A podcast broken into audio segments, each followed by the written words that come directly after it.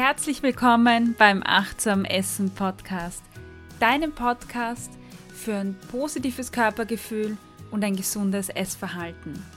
Mein Name ist Cornelia Fichtel, ich bin Ernährungspsychologin. In der heutigen Folge geht es um das Thema Selbstwert.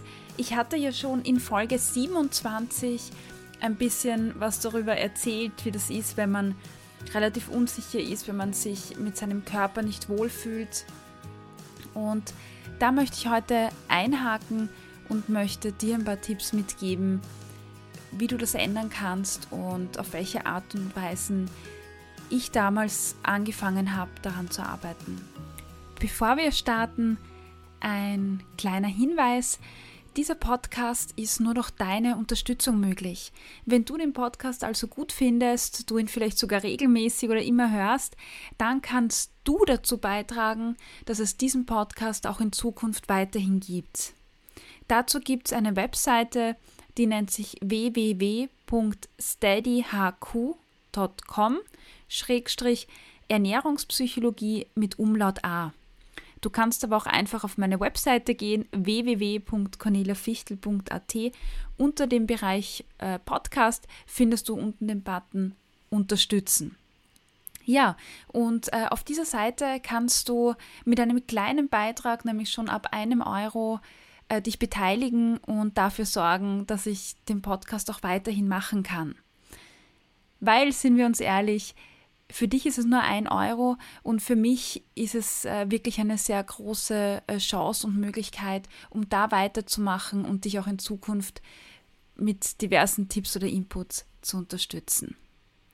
So, los geht's mit der heutigen Folge.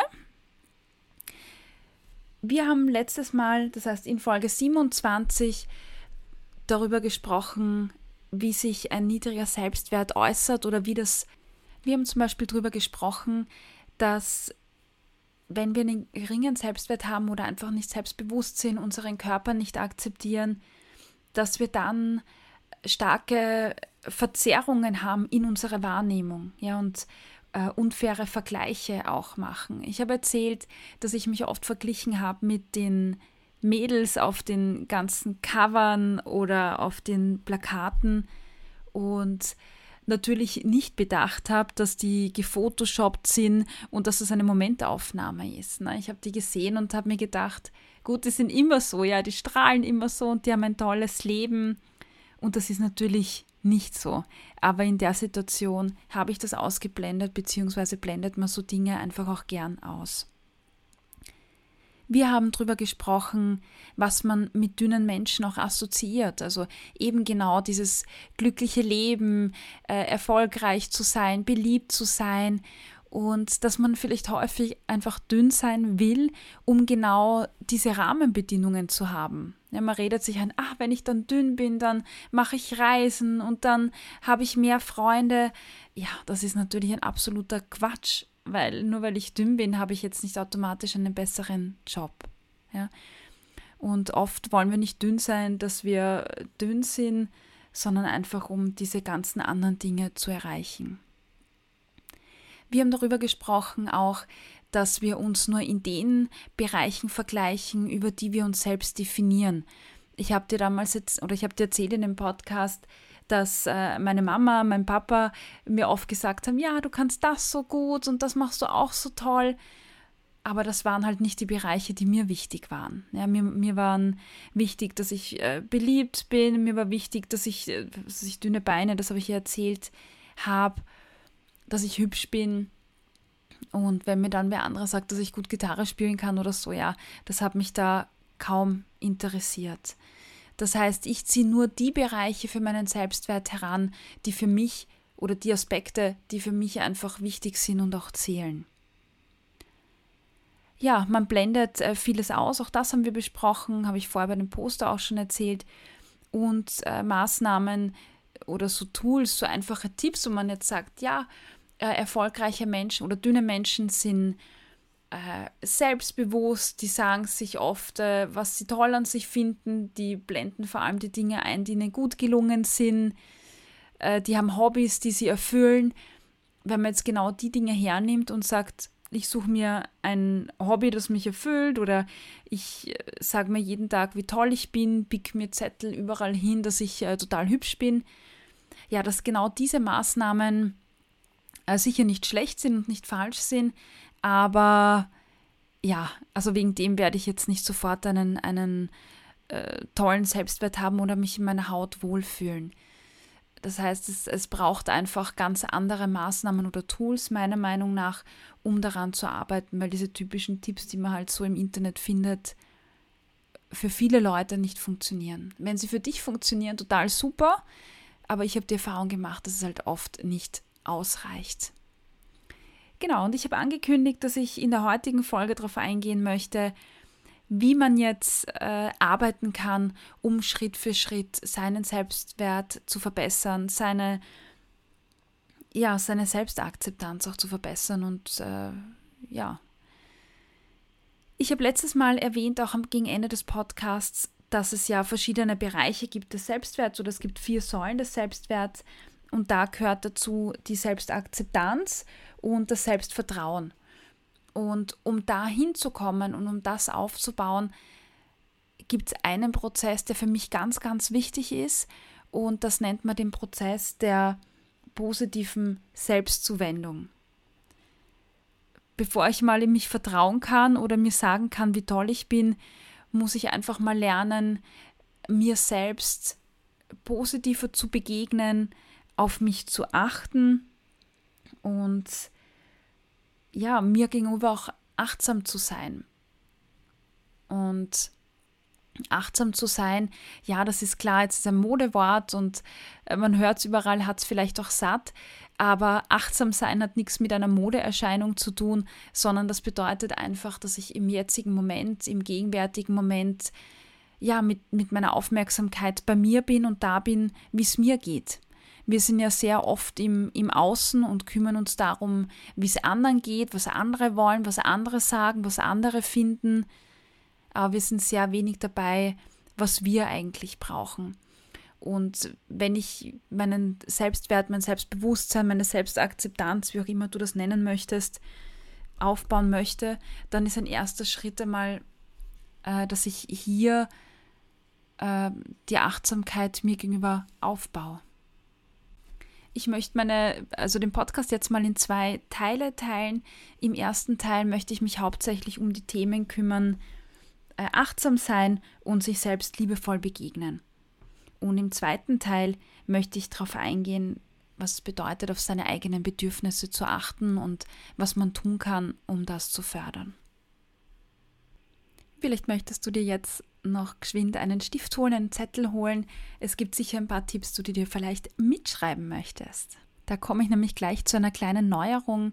Ich hatte ja bis vor kurzem, habe ich alle äh, Podcast-Folgen, die ich auch so spreche, online zur Verfügung gestellt, auch in Textform. Aus zeitlichen Ressourcen ist mir das einfach nicht mehr möglich. Der Aufwand nimmt so zu, dass ich mich jetzt einmal äh, für die nächste Zeit darauf beschränke, nur diesen Podcast zu machen. Das heißt, wenn du gern was mitschreiben möchtest, hol dir gleich Stift und Kugelschreiber oder hör dir die Folge einfach ein zweites Mal an. Das geht natürlich auch. Beginnen wir mit Teil 1.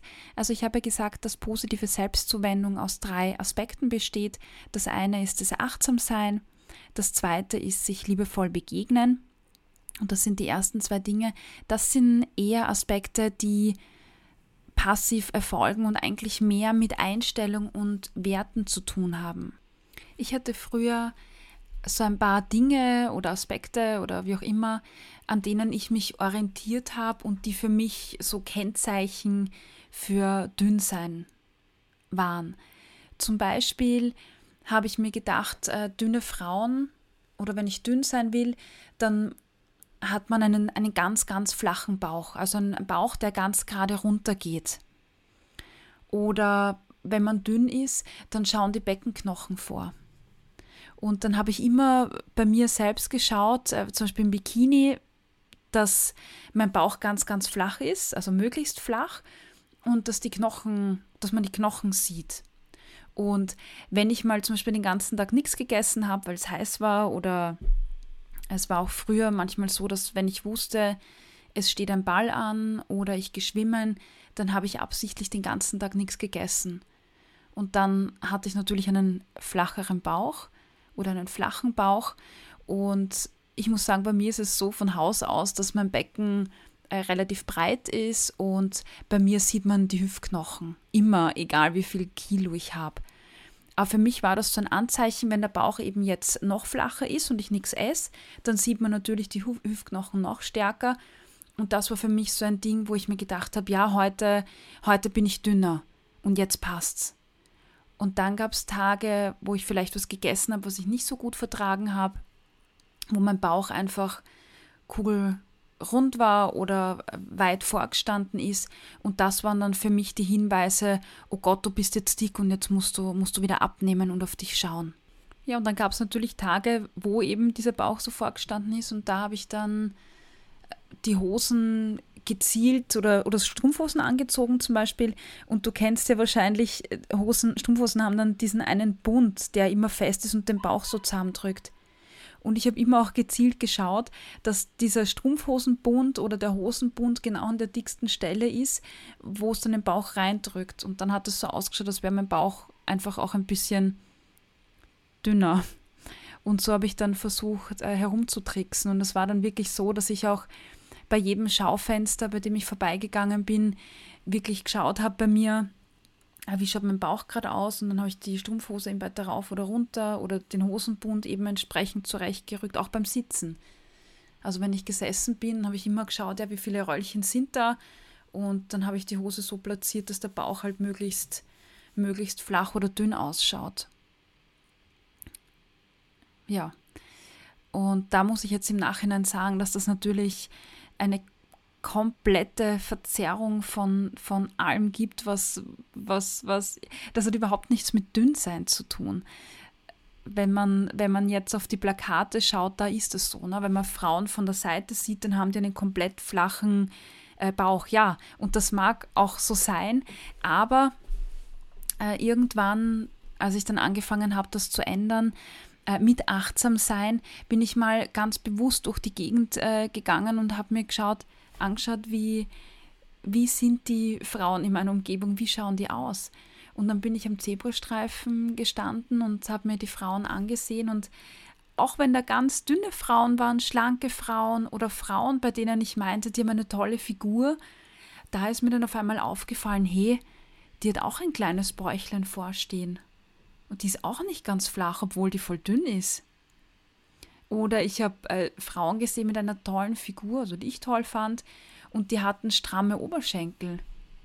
Und dann habe ich ganz, ganz bewusst angefangen, meinen Blick auf meine Umgebung zu richten und wirklich so aktiv nach Hinweisen dafür zu suchen, wie Frauen wirklich ausschauen. Und dann ist mir wirklich aufgefallen, dass wir das klingt jetzt dämlich, äh, nicht so ausschauen. Auch die dünnen, schlanken mit, mit, oder Frauen mit toller Figur, das muss ja keine Frau sein, die jetzt unbedingt schlank ist, äh, dass die nicht so ausschauen wie auf den Plakaten.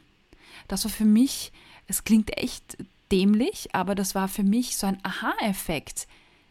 Dünne Frauen, schlanke Frauen, Frauen, die ich hübsch finde und toll aussehend finde, die schauen auch nicht so aus wie die auf den Plakaten. Wow.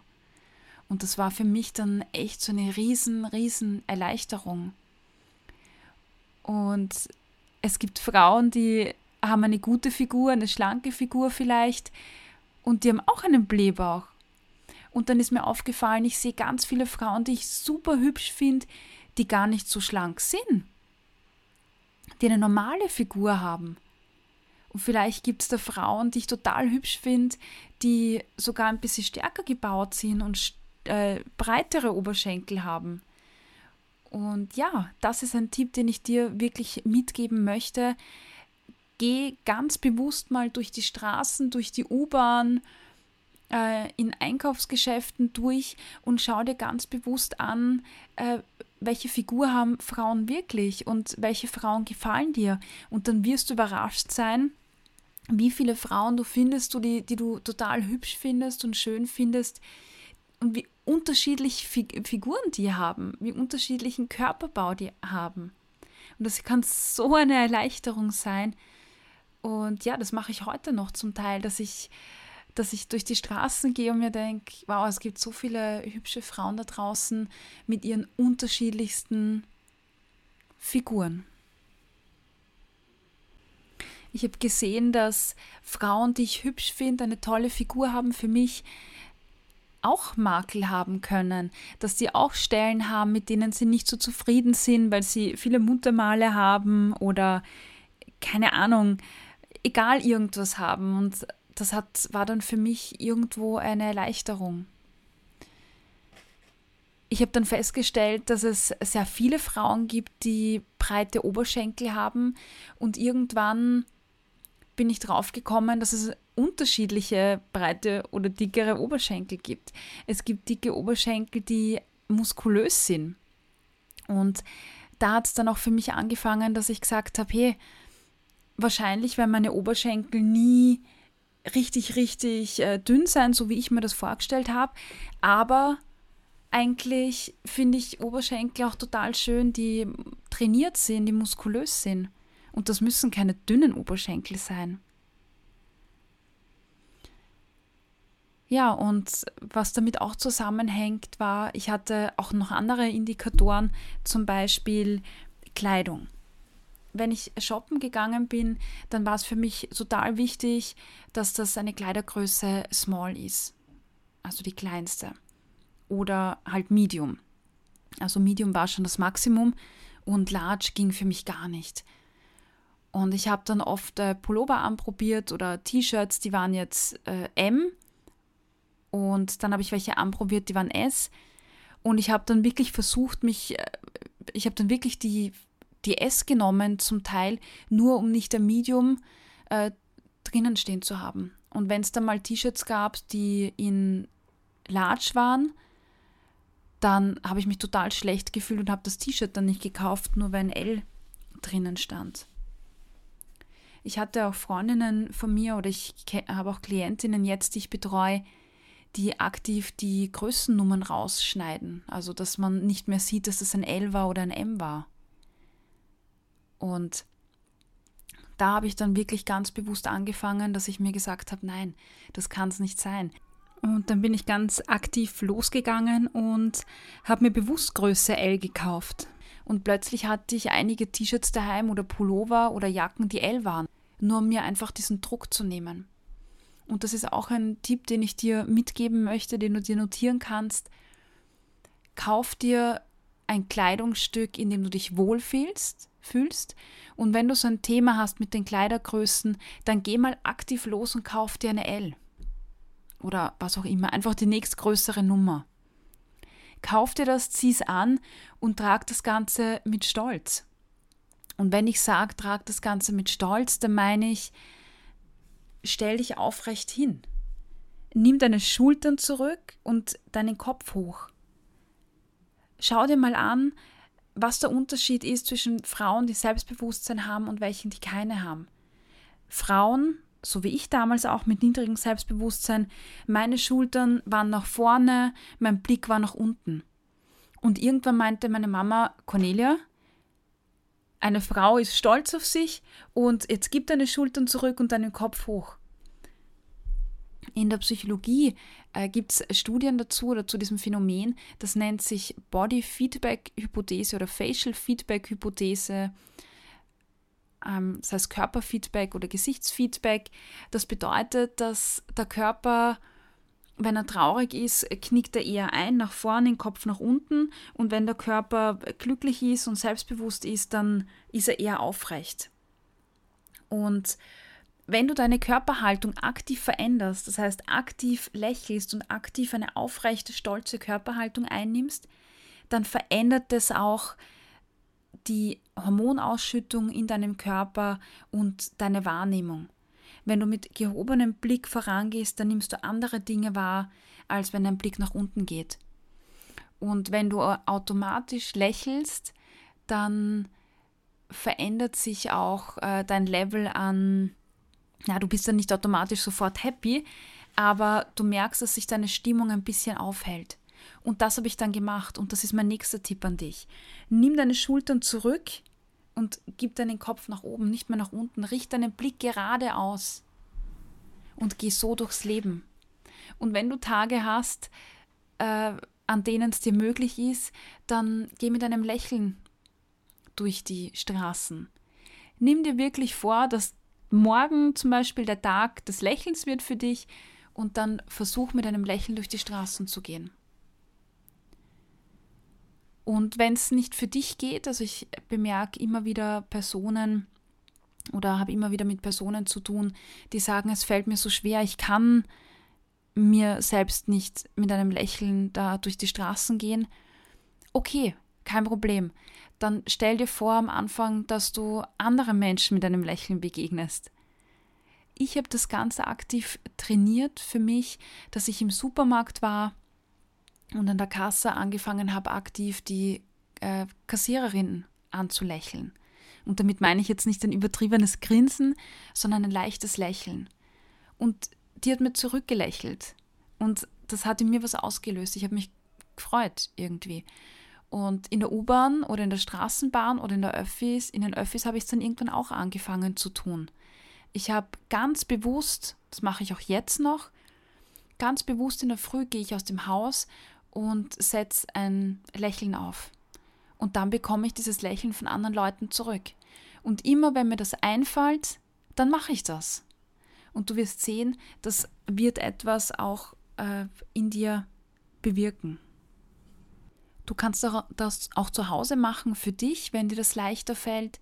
Äh, für manche ist das schwieriger.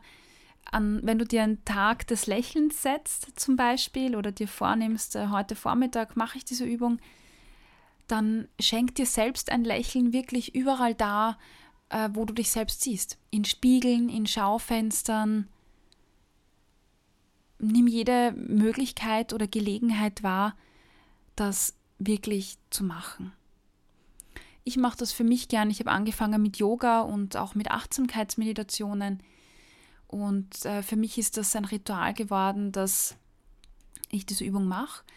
Und dann wirklich beim Ausatmen, also ich setze mich dann hin für, was weiß ich, zehn Minuten, konzentriere mich auf meine Atmung und beim Ausatmen schenke ich mir ein Lächeln. Ich grinse einfach ähm, ganz leicht und es hilft mir. Und vielleicht ist es auch eine Methodik, die für dich gut hilft. Ich merke es in meinen Kursen, da baue ich das auch immer ein, und ich merke, dass das bei den Leuten etwas auslöst. Vielleicht nicht gleich, aber mit zunehmenden. Ja. Und dann gibt es noch eine andere Sache. Es kann ja sein, dass es für manche Personen nicht einfach ist. Also für mich war das damals relativ einfach umzusetzen, aber ich begegne jetzt immer wieder Frauen, die das einfach nicht können. Die sagen, ach, für mich ist es so schwierig. Und da gibt es auch einen guten Trick, nämlich vielleicht kannst du dir vorstellen, dass du dir einen Begleiter, also äh, imaginativ einen Begleiter zu deiner Seite stellst. Das kann so die positive Stimme in dir selbst sein. Du kannst dir aber auch eine Figur vorstellen oder du stellst dir vor, das funktioniert auch ganz gut, die idealen Eltern, so in deiner Fantasie an Tagen, wo du dich selbst fertig machst, zum Beispiel, dich im Spiegel anschaust und dir denkst, wow, mein Bauch, meine Oberschenkel, ich bin einfach nicht schön. Was würden deine idealen Eltern in dieser Situation zu dir sagen? Welche Worte hätten sie für dich? Und ich habe die Technik auch eingesetzt ganz am Anfang. Ich habe mir einen Begleiter zur Seite geholt und ja, jedes Mal, wenn ich mich in den Spiegel geschaut habe und mir gedacht habe, Cornelia, dein Bauch heute furchtbar, habe ich den Begleiter hergeholt, der dann mich unterstützt hat und der dann gesagt hat, hey, es ist okay. Du hast jetzt einen Blähbauch, ja, oder dein Bauch ist einfach heute dicker oder wie auch immer. Das ist so und es ist okay. Und mir hat das damals wahnsinnig geholfen und vielleicht hilft es auch dir. Wenn du sagst, das ist für mich überhaupt nicht möglich, das ist für mich ganz, ganz schlimm, dann würde ich dir wirklich raten, dir auch Begleitung zu suchen, professionelle Begleitung in Form von einer Psychologin. Also in Situationen, wo du selber mit dir unzufrieden bist, wo du dir Vorwürfe machst, wo du ein schlechtes Gewissen hast, hol dir diesen Begleiter, ob das jetzt eine Fantasiefigur ist oder eine Fernsehfigur, die du kennst, das ist völlig egal. Äh, stell dir diesen Begleiter vor und frag dich, was wird der jetzt sagen? Oder was würden meine idealen Eltern zu mir sagen? An Tagen, wo das für dich gar nicht geht, äh, stell dir die Frage, was würdest du zu anderen sagen, um dir aufzumuntern? Was würdest du deiner besten Freundin, deinem besten Freund sagen, um sie aufzumuntern? Oder was würdest du äh, der Person äh, Positives rückmelden? Und vielleicht äh, fällt dir dann auch etwas auf, was auch auf dich zutreffen könnte. Vielleicht triffst du eine Freundin, die gut zuhören kann, die viel lächelt, die geduldig ist. Vielleicht gibt es auch Eigenschaften, die auf dich zutreffen. Mach dir das bewusst.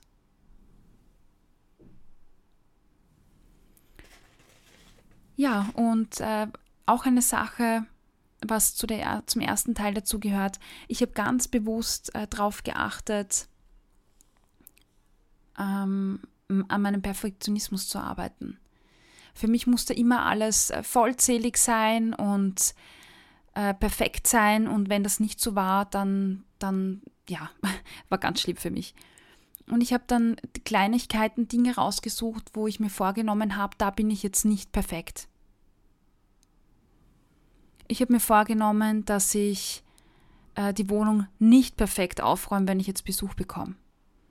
Ich habe mir vorgenommen, dass es okay ist, wenn ich nicht äh, drei Gänge koche, wenn ich Besuch bekomme. Ich habe mir vorgenommen, dass es okay ist, wenn man mal ein Geburtstagsgeschenk nicht mit hundertprozentigem Einsatz macht. Ja, das ist okay. Und vielleicht gibt es auch für dich ein paar Bereiche, wo du dir sagst, ja, äh, an, da kann ich den Perfektionismus ein bisschen zurückschrauben. Und am Anfang äh, war es natürlich auch für mich sehr, sehr schwierig, aber je öfter ich das geübt habe, desto leichter ging es dann. Also ich habe dann bewusst einfach Wäsche liegen lassen, muss ich ehrlich sagen.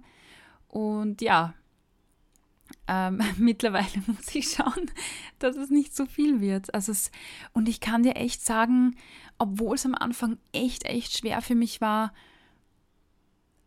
jetzt ist es so eine Erleichterung. Es ist so erleichternd, wenn ich mir denke, oh Gott, das ist eine Geburtstagsfeier und ich wollte irgendwie das Beste geben und mir was voll Kreatives einfallen lassen und äh, da ein mega Geschenk irgendwie basteln oder gestalten, wenn ich jetzt für mich sage, hey, es ist okay, wenn ich was anderes mache. Und dann hebe ich mir diese tolle Idee einfach für ein anderes Mal auf. Es ist okay. Und dann fällt so eine Leichtigkeit runter. Das ist eine Sache, die ich mir öfters sage, wenn ich äh, bei Schaufenstern früher vorbeigegangen bin oder jetzt auch noch zum Teil oder mit meiner Radsituation, die ich dir letztes Mal erzählt habe in Folge 27. Ich sage mir, es ist okay. Und im Moment ist es so und du darfst jetzt so sein. Und manchmal, da bekomme ich auch Fragen gestellt, ja, wenn ich sage, wenn ich mich selbst annehme und mir selbst sage, ich bin so okay, heißt das, dass ich nichts verändern darf? Nein, natürlich nicht. Das ist ein absoluter Blödsinn. Ich finde, sich selbst anzunehmen, also sich selbst liebevoll begegnen nämlich und anzunehmen, sich zu akzeptieren, so wie man jetzt im Moment ist, das ist die Grundvoraussetzung davon, dann auch was ändern zu können. Ich vergleiche das immer mit zum Beispiel, wenn jemand Alkoholiker ist. Ja, ist vielleicht ein blödes Beispiel, aber ich finde es ganz anschaulich erklärt damit ein Alkoholiker an sich arbeiten kann, muss er erst einmal anerkennen und annehmen, dass er ein Alkoholproblem hat. Wenn ich das nicht akzeptiere, dann kann ich ja nicht dran arbeiten. Also Akzeptanz und Annehmen heißt nicht, dass ich sage, ich darf jetzt kein Kilo mehr verlieren. Das ist ein Blödsinn. Es bedeutet, dass ich mir sage, ja, ich habe Speckröllchen, ja, meine Oberschenkel sind dick, das ist jetzt einfach so, und ich höre auf, mich deshalb fertig zu machen. Ich nehme es als Chance etwas zu verändern. Und für mich war das einfach auch ein ganz, ganz wichtiger Schritt und etwas ganz, ganz Positives. Wenn ich mich jetzt irgendwo im Schaufenster sehe, wo ich mir denke, boah, äh, puh, deine Oberschenkel, dein Bauch oder wie auch immer, dann sage ich mir, ja, mein Bauch ist so und das ist okay so, dass es so ist. Oder meine Oberschenkel sind okay so, wie sie so sind. Und es gibt Tage, da geht es besser und es gibt Tage, da läuft es schwieriger. Und das ist in Ordnung so. Es ist ein Prozess. Und das ist was ganz, ganz Wichtiges. Es ist ein Prozess. Ja. Gut. Ich glaube, äh, ja, das war jetzt schon äh, ganz, ganz viel. Und ja, äh, der zweite Teil, seine Bedürfnisse achten, für sich sorgen, das ist dann der nächste äh, größere Schritt, den man nimmt, nämlich man hört auf, immer wer anderer sein zu wollen. Und man beginnt, sich um sich selbst jetzt zu kümmern. Was die Ernährung betrifft, bedeutet das, dass ich anfange, achtsam zu sein, wann ich Hunger habe. Also da gibt es auch Folgen von mir, die ich schon aufgenommen habe. Ich kann die auch gerne nochmal anführen und verlinken, äh, dass ich wirklich äh, zum Beispiel die Hungerskala hernehme und für mich schaue, wie hungrig bin ich gerade und ich höre auf zu hungern, weil ich jetzt nichts essen darf oder schon zu viel gegessen habe und beginne aktiv auf meinen Körper zu hören und wenn ich Hunger habe zu essen, auf mich zu achten und um mir das zu geben, was ich brauche. Dazu gehört äh, jede Menge Achtsamkeit, deshalb sage ich auch, das ist Schritt zwei ich muss zuerst mal lernen, auf mich, auf meinen Körper zu hören und wahrzunehmen, was tut mir gut, was tut mir nicht gut.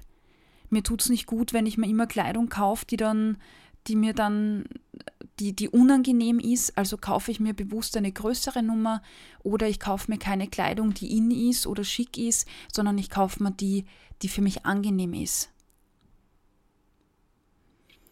Für mich hat das bedeutet, dass ich äh, angefangen habe, auch die Dinge zu sagen, die mir wichtig waren. Ich habe früher sehr viel in mich hineingefressen. Ich habe früher meine Meinung kaum gesagt.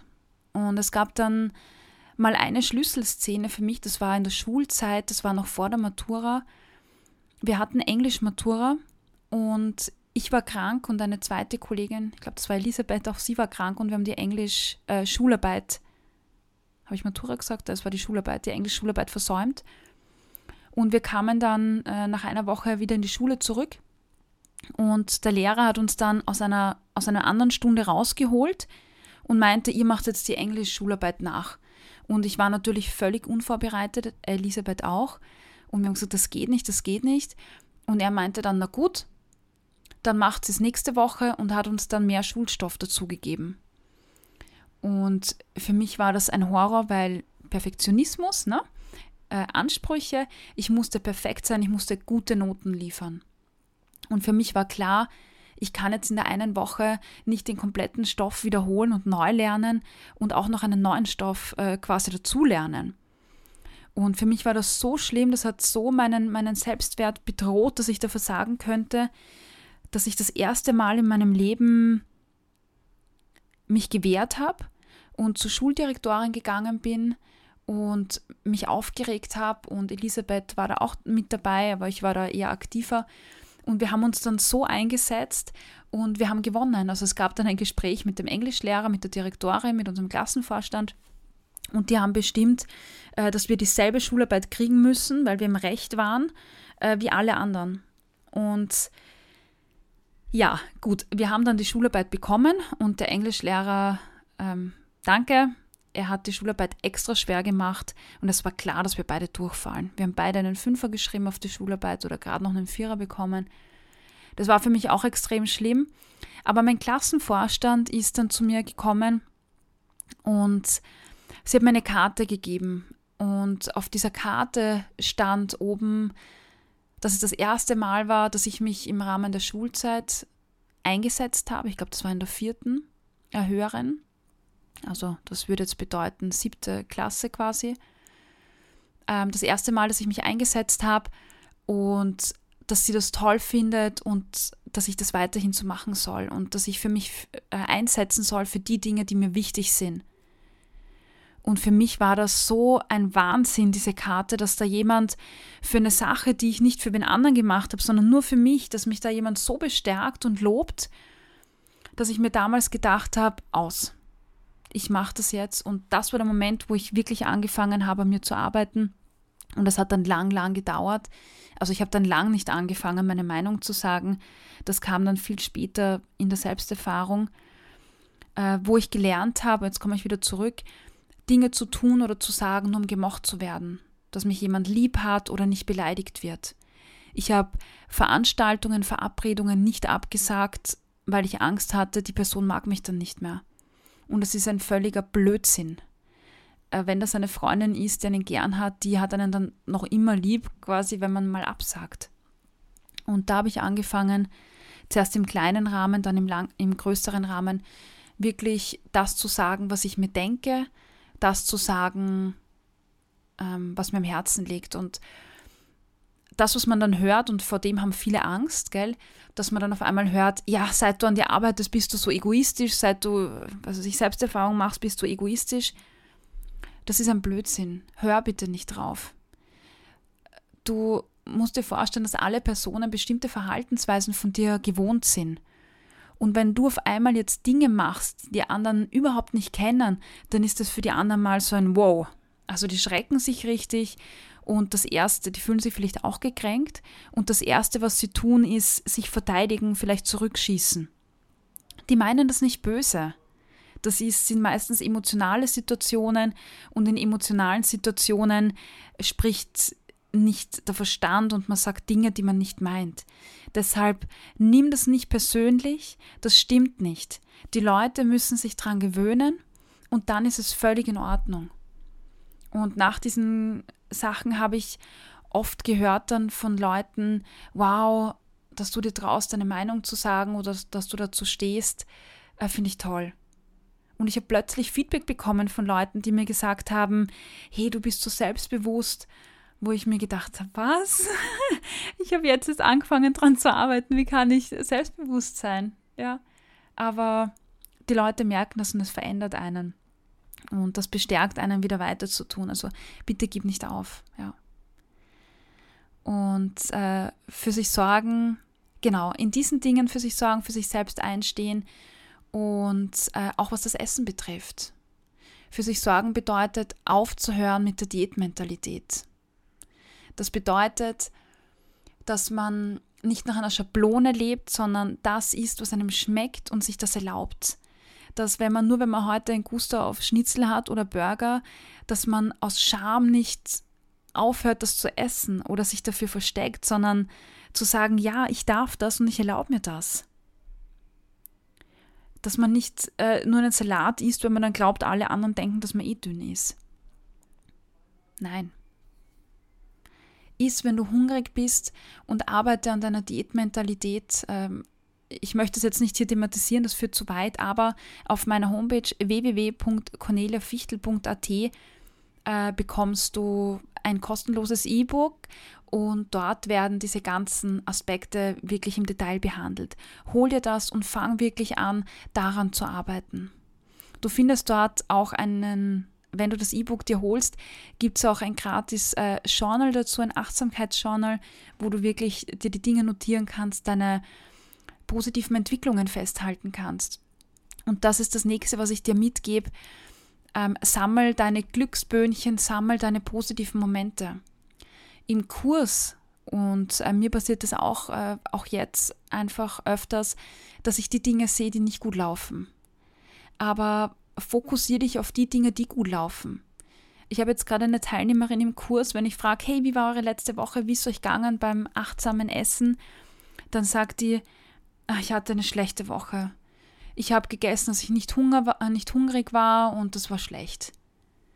Und wenn ich die dann frage, ja, und was ist dir gut gelungen? Dann sagt sie ja das und das und das. Und ich sage, hey, warum war deine ganze Woche schlecht? Ja, wenn dir so viele positive Dinge gelungen sind. Und sie ist dann immer ganz erstaunt, ähm, darüber und ja, es lohnt sich aus, da einfach anzufangen, die Dinge zu sehen, die gut laufen. Nimm dir Hilfstools.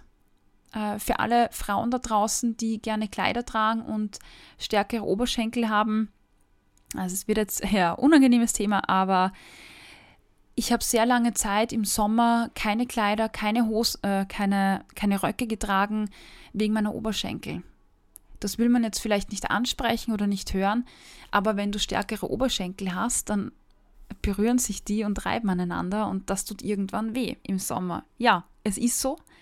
Und eine ganz, ganz liebe, enge Freundin von mir, mit der habe ich mal drüber gesprochen und die hat mich darauf aufmerksam gemacht, dass es ähm, so Cremen gibt. Da gibt es eins, das nennt sich Body. Das findest du auf Amazon zum Beispiel. Bodyglide. Das ist so ein Stick, äh, das ist so ein Balsam, den du dir auf die Oberschenkel geben kannst. Und dann kommt es zu keiner Reibung und du kannst Röcke anziehen. Ja, hol dir aktiv sowas. Und für mich wirklich, wenn ich früher Röcke angehabt habe oder Kleider, hat das oft darin geendet, dass ich mich fertig gemacht habe, dass ich Wut auf mich bekommen habe, wo ich mir gedacht habe, wow, du bist äh, fett und das ist ekelhaft und du, keine Ahnung was. Und ich habe das gekauft, ich habe es verwendet und ich kann das damit verhindern. Ja, und jetzt äh, spreche ich das zum ersten Mal auch aus, erzähle das auch so in der Öffentlichkeit. Auch das ist natürlich eine Sache, die Überwindung braucht. Aber ich denke mir, wenn wir Frauen nicht über diese Dinge reden, dann glaubt jede Person, sie ist die Einzige damit und das ist ein Schwachsinn. Ich habe jede Woche Frauen in meiner Praxis sitzen, die zu mir kommen äh, oder die sich zu meinen Coachings anmelden, die sagen, dass sie die Einzigen sind. Und ich sage ihnen dann, nein, es gibt so viele Frauen, die haben dasselbe Thema. Aber man geht mit einer Brille durchs Leben. Man hat eine Brille auf, die einem suggeriert, dass alle anderen perfekt sind, dass alle anderen toll sind und man sieht dann nur die positiven Aspekte. Und wenn man dann seine Brille abnimmt und die Realitätsbrille aufsetzt, dann sieht man, es gibt so viele Frauen, die davon betroffen sind und mir ist es wichtig, dass du das siehst. Und wenn du Freundinnen hast, mach die darauf aufmerksam. Wirklich. Es gibt so viele Frauen und ja, es ist dein Körper und es ist okay, dass dein Körper so ist, wie er ist. Du bist toll, so wie du bist. Ja, es ist so.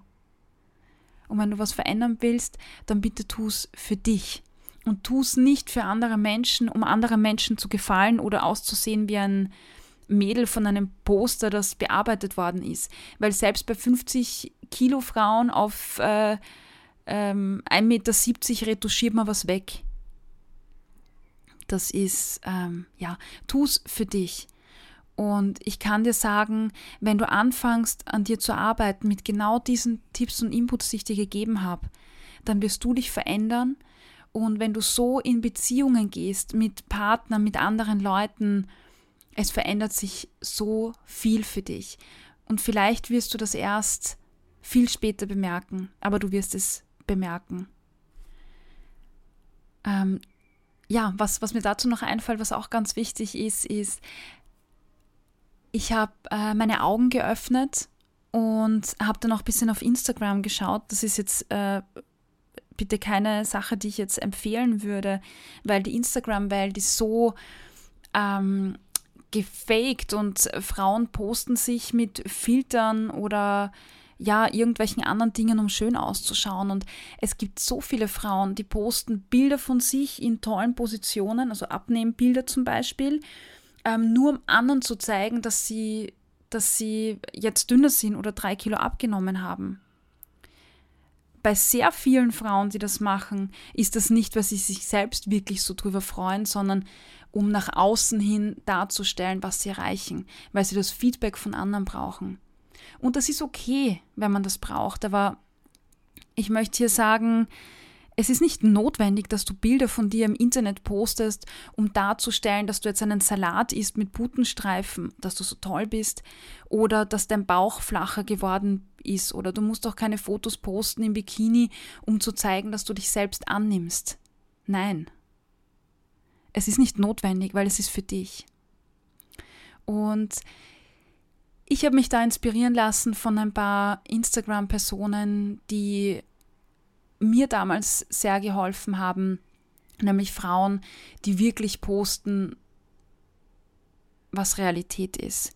Und ich würde dich bitten, dich daran zu orientieren. Frauen, die sich posten mit drei Fettröllchen, Frauen, die äh, auch Dinge posten, wo sie blöd ausschauen, wo sie einen doofen Gesichtsausdruck haben.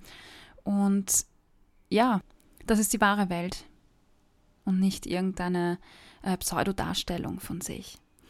Und ja, zuletzt äh, vielleicht noch für all jene, die sagen, ja, äh, ich werde für mich sorgen aktiv und ich werde an mir arbeiten, aber erst dann, wenn was weiß ich, mein Kind erwachsen ist oder mein Kind größer ist oder wenn äh, dieses Studium vorbei ist oder die nächste Prüfung vorbei ist oder es meiner Familie besser geht oder wenn mein Hund, keine Ahnung was. Ich stelle eine Frage. Wie lange wartest du schon? Und auf was wartest du oder auf wen wartest du? Es gibt keine Person, die dir das aus der Hand nehmen kann und es gibt keine Person auf dieser Welt, die dafür sorgt, dass du dich besser fühlst oder dass du, also nachhaltig meine ich jetzt, ja, dass du mehr Selbstbewusstsein hast ähm, oder dich akzeptierst. Es gibt keine Person. Und wenn du jetzt schon lange wartest, zahlt sich aus, noch fünf Jahre drauf zu warten oder sechs Monate oder vier Wochen? Ich glaube nicht. Es gibt nur eine Person, die wirklich nachhaltig daran arbeiten kann, dass es dir besser geht. Und das bist du. Mach was. Tu Dinge für dich und wenn das auch nur ist, dass du dir deinen Essenstisch schön herrichtest. Das ist nämlich auch eine Sache, die man gern für andere Leute tut. Nur für andere Leute koche ich mir was frisch, kaufe ich gute Zutaten, richte ich den Tisch schön her. Und das ist eine Sache, die ich als allererster begonnen habe. Ich kaufe mir Blumen und stelle sie in die Wohnung. Ich warte nicht drauf, bis ich ähm, sie bekomme. Ja, ich habe einen liebenden Freund, ich habe eine tolle Beziehung und ich kriege da Blumen auch, aber ich warte nicht drauf, bis ich sie das nächste Mal bekomme. Ich gehe los und kaufe sie mir. Ich kaufe sie mir und stelle sie auf den Esstisch und wir beide freuen uns, dass schöne Blumen da sind. Ja, weil du es dir wert bist. Dein Leben, dein Körper. Und ja, eine Sache noch und dann ist es wirklich vorbei für heute. Was hat mir noch geholfen? Ich habe äh, Yoga begonnen und Achtsamkeitsmeditation. Äh, nichts Energetisches, Larifari. Für mich hat Yoga geholfen, meine, meine, mein Bewusstsein quasi meinem Körper gegenüber aufzubauen. Das war für mich eine, eine ganz wichtige Sache, äh, zu lernen, was mir gut tut und was mir nicht gut tut. Und das würde ich jedem empfehlen. Zum Abschluss habe ich noch einen Tipp für dich und zwar den Podcast Ich Kraft von Daniela Zeller. Dort findest du viele, viele tolle Inputs, inspirierende Gespräche zu dem Thema Ich Kraft und wie du deine Ich Kraft stärken kannst. Ganz besonders empfehlen kann ich dir die Folge im Interview mit Nicole Siller. Dort hast du wirklich auch tolle, tolle Inputs. Schau rein. Ich Kraft von Daniela Zeller. Ich hoffe, du hast jetzt einige Sachen auf deinen Zettel vor dir geschrieben oder auf deinem Handy vermerkt oder wo auch immer. Fang sofort an mit der Umsetzung, lade das E-Book runter, such dir das raus, was für dich passt. Und Gib mir Feedback, wie du diese Folge gefunden hast. Das kannst du äh, per E-Mail machen. Du findest mich auf meiner Homepage, du findest mich auf Instagram, auf Facebook. Alles ist auf meiner Homepage verlinkt äh, oder auch hier in den Show Notes.